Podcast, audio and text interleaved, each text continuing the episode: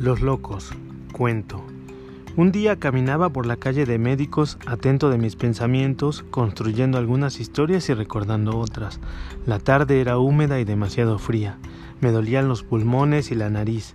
El aire era denso y me lastimaba entre cada inhalación y a la salida. El sentido de supervivencia me llevó a buscar el primer café que se cruzara por mi camino, como ese que llegó en la esquina con odontólogos. El café era malo y con cierto gusto a leña quemada. En un intento inútil por calentarme no me quedó más remedio que tomarlo así. Tiritaba de frío y apenas me disponía a ocuparme de mis cosas cuando escuché de unos muchachos, por primera vez, la historia de los locos. ¿De qué me perdí? preguntaba una chica de rulos castaños que salía del baño. Hablamos de los locos, le contaba a David que un día los vimos. La voz del chico y la historia se perdían en el ruido de la máquina de café que preparaba un capuchino. Ah, sí, los locos. Pues no hay mucho. Son cuatro o cinco tipos y una chica, creo. O cuatro y la chica, no sé. El caso es que justo eso, están locos, punto. La chica concluyó el tema mientras se frotaba las manos para calentarse al tiempo que miraba la taza de café que el mesero acababa de traer. Yo tomé un periódico y entre las notas del Estado en quiebra y la crisis de violencia quise disimular mi interés en la historia. Sí, espera, Julieta, pero ya les conté de la vez que se metieron a un concierto de música clásica donde había un solista debutante que tocaba el violín. El chico hizo una pausa para sorber su café, mientras los demás lo mirábamos con cara de incredulidad, pues eso no tenía nada de loco ni de particular. ¿Es en serio, Martín? ¿Eso qué tiene de particular? El chico depositó su café suavemente sobre la mesa, como quien juega naipes y tiene el poder de la verdad en una buena jugada. No, lo grave del caso es que vitorearon durante toda la sinfonía, incluso aplaudieron entre movimientos, para al final saltar al escenario a abrazarlo. Imagina la escena, uno de ellos traía un ramo de rosas y claveles grandísimo que había robado de otra sala y se lo entregó al impávido solista.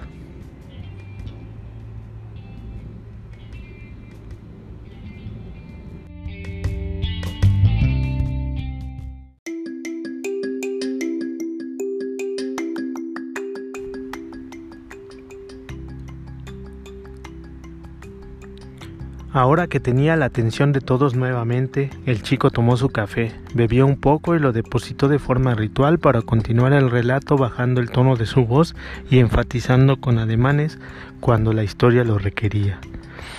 Esa tarde estuvieron con el músico en el presidium, cuando éste recibía una pequeña placa. Incluso la chica tomó la placa sin que el solista atónito pusiera resistencia. La leyó a los demás y la regresó a su dueño. Todos lo abrazaron para retirarse juntos y muy solemnes.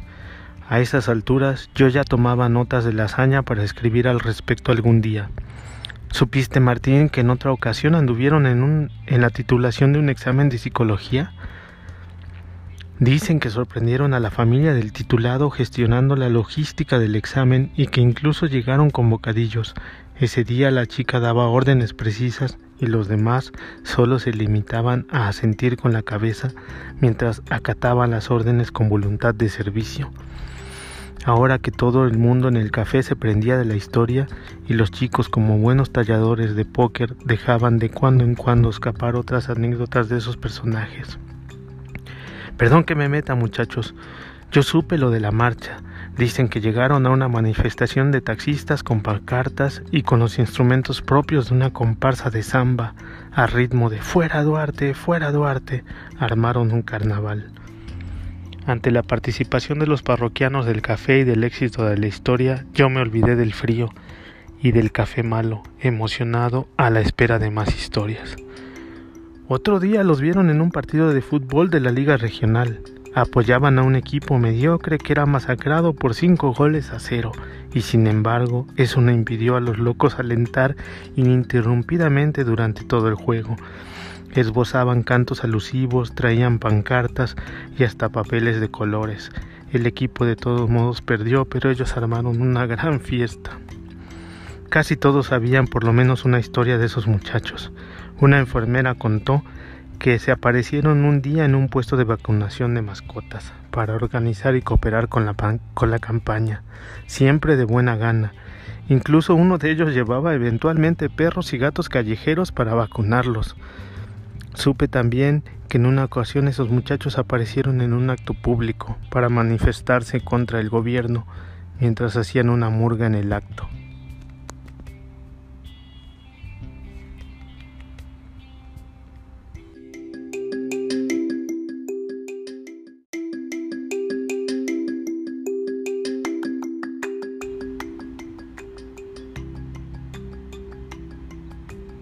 Los han visto en los hospitales, repartiendo café y pambazos, otras veces en los asilos, y así en casi cada espacio social, ayudando o haciendo escándalo según lo amerite, a juicio de los locos, la situación en particular. A mí me contaron que hace poco escandalizaban en la vía pública, con el único objetivo de que se los llevaran detenidos. Sí, de que se los llevaran presos, y una vez que los detuvieron continuaron con su escándalo en el cuartel de la policía. La tarde continuó con ese desfile de cuentos cortos que fueron desde el graffiti, la casa furtiva de Pokémones a las 3 de la madrugada en lugares misteriosos, la campaña de la Cruz Roja, un merecido boicot al Teletón, organizar un acto para renombrar una avenida como Avenida Corrupción, donde no sé cómo identificaron la residencia de un político, pasear una marrana de papel maché en plena Plaza Lerdo, organizar reuniones y asambleas falsas para solicitar créditos financieros, componer y cantar por la calle canciones de temas cotidianos y chuscos, y discutir ampliamente sobre química orgánica en lugares inapropiados como la iglesia. Creo que la gente los conoce muy bien y parece que hasta simpatiza con ellos y su forma de comportarse, Dicen que los locos no hablan de ciertos temas y que otros los agotan hasta derribar paradigmas filosóficos y religiosos. Todo esto, claro está, en público. Dicen que la forma más efectiva de localizarlos es acudir a pintorescas fondas o pequeños restaurantes, porque son amantes de la buena comida, o más bien de estar juntos en una mesa, en plena calle, discutiendo sobre temas escabrosos o peleando entre ellos. Poco a poco el café se fue quedando vacío, incluso los chicos que trajeron la historia se marcharon. Yo me quedé, seguí atento y abandoné incluso mi café para... porque los meseros y la cajera siguieron con el cuento. Hace poco mi mamá fue a la boda de mi prima Azucena y dicen que allí estaban ellos, como siempre. Había una chica organizándolo todo, la fiesta fue suya, ellos partieron el pastel, organizaron los juegos, cacharon el ramo y la liga, se sentaron en la mesa de los novios e incluso embriagaron a los padrinos y casi a medio mundo.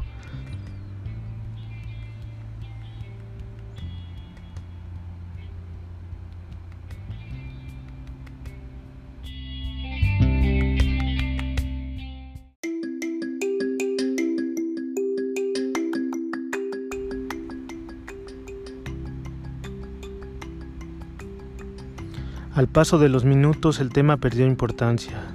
La gente del café poco a poco regresó a sus actividades rutinarias. Yo volví a sentir frío. Pagué mi café y salí de nuevo a la calle. Caminé hasta la esquina de la avenida Jalapa y calle Médicos. Ahí me encontré con los muchachos. Apenas si nos saludamos a causa del frío. Cada uno parecía estar preocupado en sus propias cosas. ¿Por qué no hacemos otra cosa? Nos miramos unos a otros en busca de respuestas. Me costó mucho robarme las flores. Meterse al panteón no es cosa fácil. Ya no podemos echarnos para atrás. Asentí con la cabeza mientras observaba ese mundo de cosas descansando en el suelo. Pancartas, panfletos, papel picado, cornetas, globos y confeti. Ahí sí le doy la razón a Leder. Todos nos reímos mientras me preguntaba si con esas bolsas de papel sería suficiente. A la madre, ni hablar, loco. Ya lo dijo la autoridad. Finalmente habló la chica. Ya cada uno sabe lo que debe de hacer. ¿No se supone que debían de repasar apropiadamente el plan? Entre frases como no necesariamente, tú no me dices lo que debo hacer y mi opinión cuenta, volvimos a reír mientras me preparaba con buenos argumentos filosóficos para irrumpir en el supermercado.